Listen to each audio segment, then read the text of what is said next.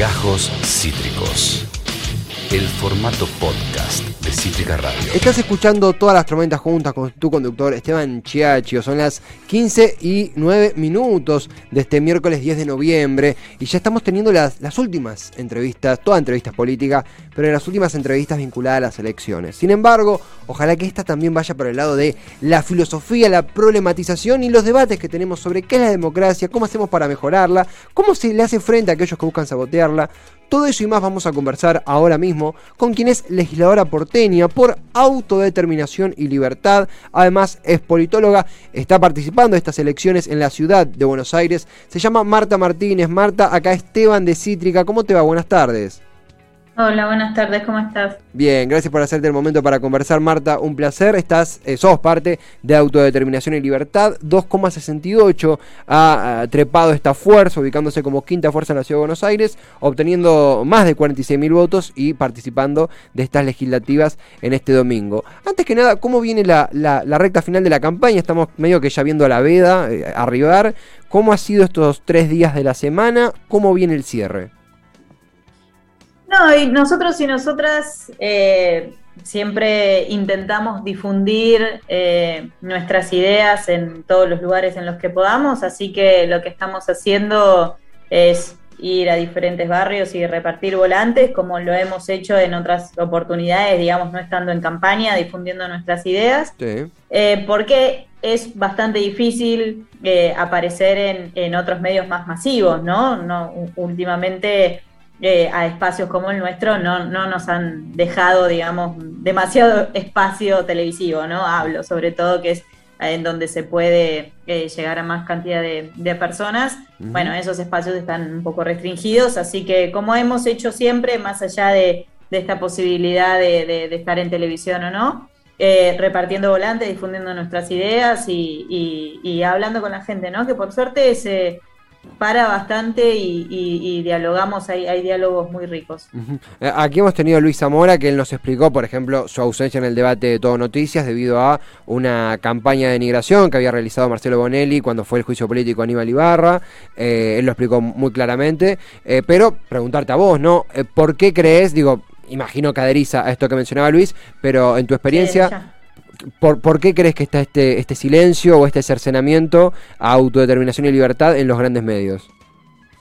Bueno, es que suele haber, digamos, eh, obviamente los poderes de, de, comunicación, periodístico, los medios de comunicación en sí, eh, también suelen responder a, diferentes sectores de la dirigencia política o de la burguesía. Entonces, digo, como que en, esos términos no siempre se, se, abre, por decir de alguna manera, espacios para los nuestros, eh, como los nuestros, eh, en donde, bueno, venimos a, plantear una denuncia que es distinta a, a otros espacios, inclusive a los espacios, a otros espacios de izquierda, digamos, ¿no? Entonces, eh, por lo general eh, son e, e, estas voces eh, son las que menos se buscan en los medios de comunicación justamente por las ideas que transmitimos. Después digo, no sé, no tengo idea porque yo no, no, no me manejo con ellos, así que no sé exactamente cuál será su, su punto de vista en general, pero eh, digamos, desde, mi punto de vista, bueno, tiene que ver con eso, ¿no? Marta, una de las cosas que, uno leyendo la, campaña, incluso los uno toma el subte, no sé, la línea D y, ve que eh, esperando el subte está el cartel tanto tuyo como de Luis Zamora, y los eslóganes van por el lado de eh, sacar a la dirigencia como pueblo, bueno, justamente está en el nombre, la autodeterminación, digo, hay una filosofía que a mí siempre me interesó explorar porque es una propuesta que va un poco más allá de lo que, por ejemplo, propone el FIT, eh, que va por el lado de repensar a la propia democracia, a la propia representación. Eh, vos sos politólogo, además. En ese sentido, imagino que es un, debate súper intenso y da por un montón, pero en las ideas que nos quieras compartir, eh, ¿en qué se basa esa autodeterminación? ¿Cómo piensan a la democracia? ¿Cómo sienten hoy a la representación? ¿Qué, ¿Qué, parte de esa filosofía podés compartirnos a nosotros que somos más, más curiosos, que queremos saber un poco más sobre eso? Fundamentalmente lo que tiene que ver con la democracia directa, mecanismo de democracia directa. Y eso quiere decir que el pueblo decida. Y en ese sentido es que hablamos de autoorganización, es decir, de no seguir dirigentes, y hablamos de no seguir dirigentes sindicales, ni tampoco el, delegado que nos diga qué hacer, mm. sino, por el contrario, construir espacios de decisión en todos los lugares en donde estemos. Por eso damos el ejemplo siempre en, los lugares de trabajo o en los sindicatos, en donde fuera. Inclusive ponemos como ejemplo a la rebelión feminista como parte, digamos, de eh, ese ejemplo de autoconvocarse, ¿no? Porque la, eh, la rebelión feminista no siguió a ninguna dirigenta. Eh, bueno, eso explotó en el 2015 y, las pibas, lo que se llama la generación del Ni Una Menos, salió a la calle contra la opresión, contra la violencia machista, eh, autoorganizándose, autoconvocándose básicamente. Entonces lo que, lo que proponemos es que Hoy mismo se puede, por eso un poco lo que vos retomabas respecto de la dirigencia, hay que sacar a la dirigencia como pueblo, como pueblo y también como pueblo tenemos que decidir cómo seguir. Esto quiere decir, la dirigencia es la que nos ha llevado en los últimos 40, 50 años al abismo en el que estamos hoy, hay que sacarla. Y a partir de ahí tenemos que empezar a tomar la decisión como pueblo. Siempre planteamos esto, ¿no? Por lo general la democracia representativa, lo que vos decías, estas formas de democracia tienen lugares como las instituciones, es decir, el Congreso y la legislatura como dos ejemplos bastante fuertes, respecto de cómo se le da la espalda a las necesidades populares. Digo, en el gobierno de la ciudad lo vemos eh, constantemente, por ejemplo, con los negocios inmobiliarios. Pero también en el Congreso Nacional, respecto, por ejemplo, del pago de la deuda externa, el pago a los buitres, digo, ¿no? Cuando los, obviamente, el interés de la sociedad, de la población, de, los y las trabajadoras es hoy tener un ingreso y eh, tener un techo, por ejemplo. Más allá de la pandemia, digo, ¿no? Obviamente también estar resguardado ante cualquier eh, situación de contagio. Entonces digo, la población es la que tiene que tomar las decisiones, por ejemplo, esto, que decida el no pago a la deuda, por ejemplo. Pero como muchas veces se ve de manera abstracta, inclusive eso, ¿no? Como uno dice, pero ¿cómo estaríamos eh, todos en 40 millones en la plaza decidiendo? Bueno, entonces lo que decimos es, más allá que eh, eh, diríamos que sí, digamos en términos genéricos, digo, bueno, empecemos en cada lugar de trabajo. Por eso te daba el ejemplo del delegado, ¿no? Mm nosotros y nosotras tenemos que tener tenemos que darle un mandato a esa persona, ese delegado que va a hablar con, la directi, con la dirección, digo que lo que fuera, tiene que recibir un mandato de la asamblea que toma en conjunto de todos los trabajadores y trabajadoras la decisión de determinada medida de lucha. Y lo que hace el delegado es ir y después tiene que volver y tiene que decir, compañeros, compañeras, pasa esto, decíamos entre todos cómo seguimos, bueno, perfecto, ¿no? Digo, no un, no un delegado que dirige y que diga, hoy se para. Che, pero ¿y cómo se construye el paro? ¿Cómo, cómo, ¿Cómo hacemos? No, no, no, hoy se para porque esta situación, digo, obviamente todos compartirán que la situación no da para más, salarios bajos, lo que fuera. Pero, ¿no? Esto, ¿Quién toma la decisión? Bueno, en ese sentido es que decimos, hay que construir en todos los lugares de trabajo, en los sindicatos, junto con la rebelión feminista, lugares, espacios de decisión, donde sean todos los trabajadores y trabajadoras las que tomen las decisiones. Eso lo planteamos respecto a todos los lugares de trabajo, respecto a la ciudad, respecto al país y respecto al mundo. Sí, sí. Y esa es una... Sí. No, no, que, decía Marta, así también un, eh, punto desde, sos politóloga desde, desde colegas, porque esto que vos mencionabas de la democracia directa, uno ve la idea de democracia directa, estudia la idea de democracia directa y es lo más justo. No diría, bueno, que todo el mundo tenga un voto, después no, a mí el enfoque cuantitativo no me gusta, pero es imprescindible. Cuantitativamente resulta inviable por una cuestión de proximidad, recursos, geografía. Entonces uno avanza la idea de el, delegado del repensar a la, a la representación que tenemos. Con el agregado, vos bien lo decías, de que hay una alienación de los representantes. Y sucede, por ejemplo, sucedió cuando fue la ley del, aborto en 2018, la, votación que sale en negativo, que uno conoció los dinosaurios que habitaban el Senado ahí. En ese sentido también, no sé si, si te pasa vos te lo, te lo formulo como pregunta, de que está, hay un bichito caminando en, los que abrazamos a la democracia, de decir, che, si no la repensamos, si no la, eh, si no la ayornamos, si no la, eh, si no le metemos un upgrade, por así decir, medio, medio frívolo, pero se entiende, eh, realmente vamos a perder la noción de democracia por el hecho de que mucha de la dirigencia que, que creció, la primera dirigencia del 83 para acá, que, que asumió en democracia, ya está por cuestiones naturales yéndose incluso. En ese sentido, vos, ¿cómo ves el debate por, por la democracia, los grupos que parecen tener interés en, atentar contra ella, en Argentina, en el mundo, en la ciudad. ¿Cómo ves el debate que hay sobre la, sobre la democracia hoy en 2021?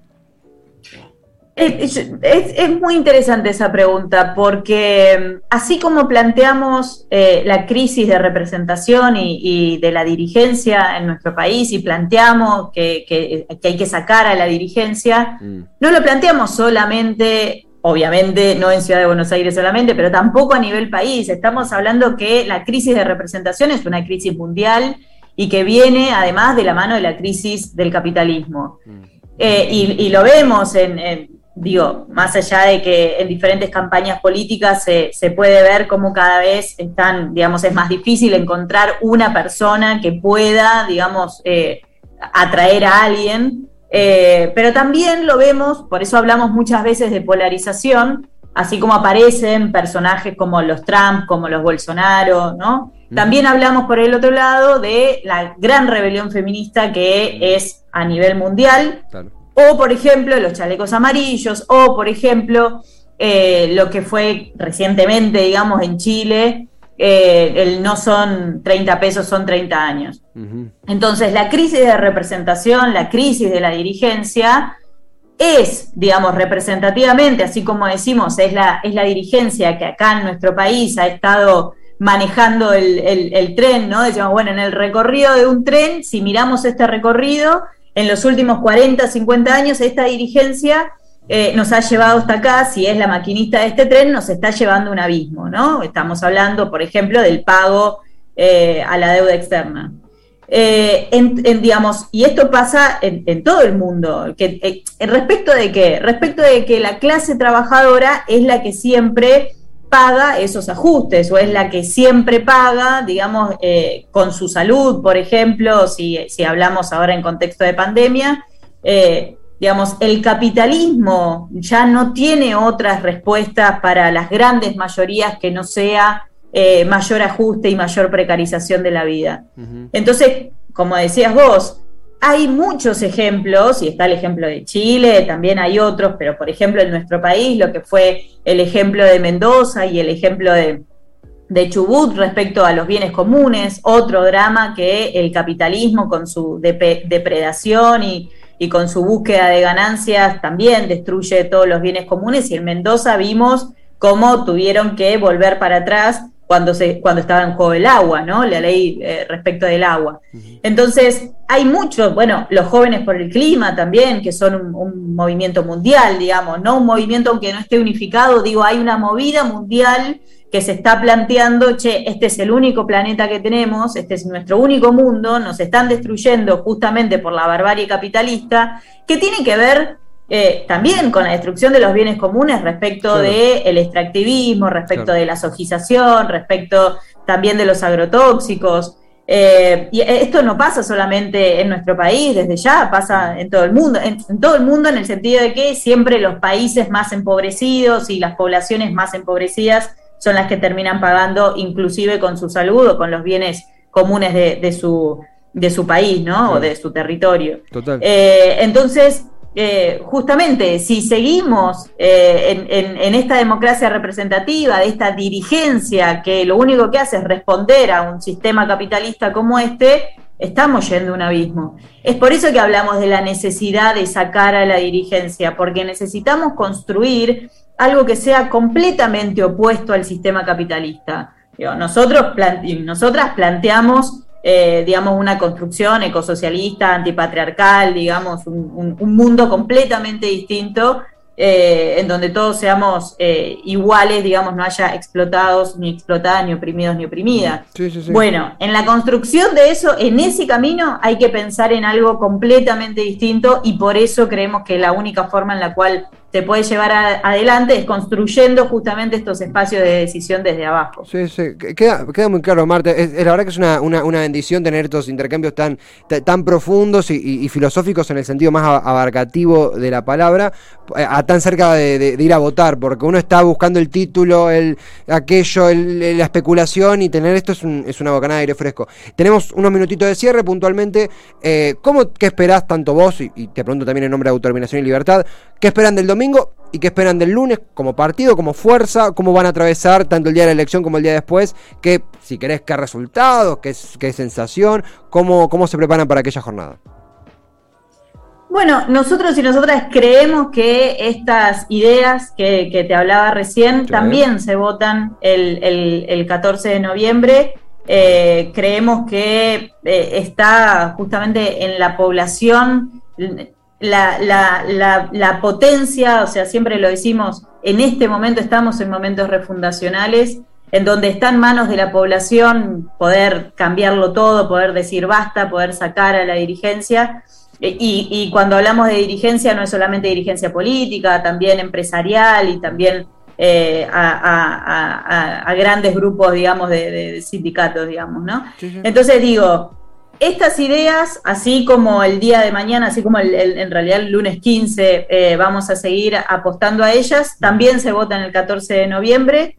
Eh, en ese sentido, digamos, el, lunes 15 vamos a seguir militando por, por las ideas de autodirección, que es lo que nos, eh, digamos, es lo que más nos apasiona, porque creemos que justamente la potencia que tiene el pueblo trabajador no tiene que delegarla en, ningún dirigente, en ninguna dirigente, ni en ningún partido que, quiera reemplazar justamente la fuerza que tiene la, clase trabajadora. Así que el, 15, obviamente, seguiremos militando con, con estas ideas. Marta, un placer realmente. Seguramente será la primera de muchas. Y bueno, gracias por el tiempo y por tan linda charla. Igualmente, muchas gracias a ustedes. Un placer, Marta Martínez, ella es legisladora porteña por autodeterminación y libertad, candidata eh, a, renovar la banca por dicha fuerza eh, que estará participando en estas elecciones legislativas en la ciudad de Buenos Aires. Además, es politóloga, eh, la mejor carrera del mundo, sí, obvio, porque me representa y porque es lo que estudio, así que la voy a bancar siempre. Esto fue Gajos Cítricos. Encontrá los contenidos de Cítrica Radio en formato podcast en Spotify, YouTube o en nuestra página web.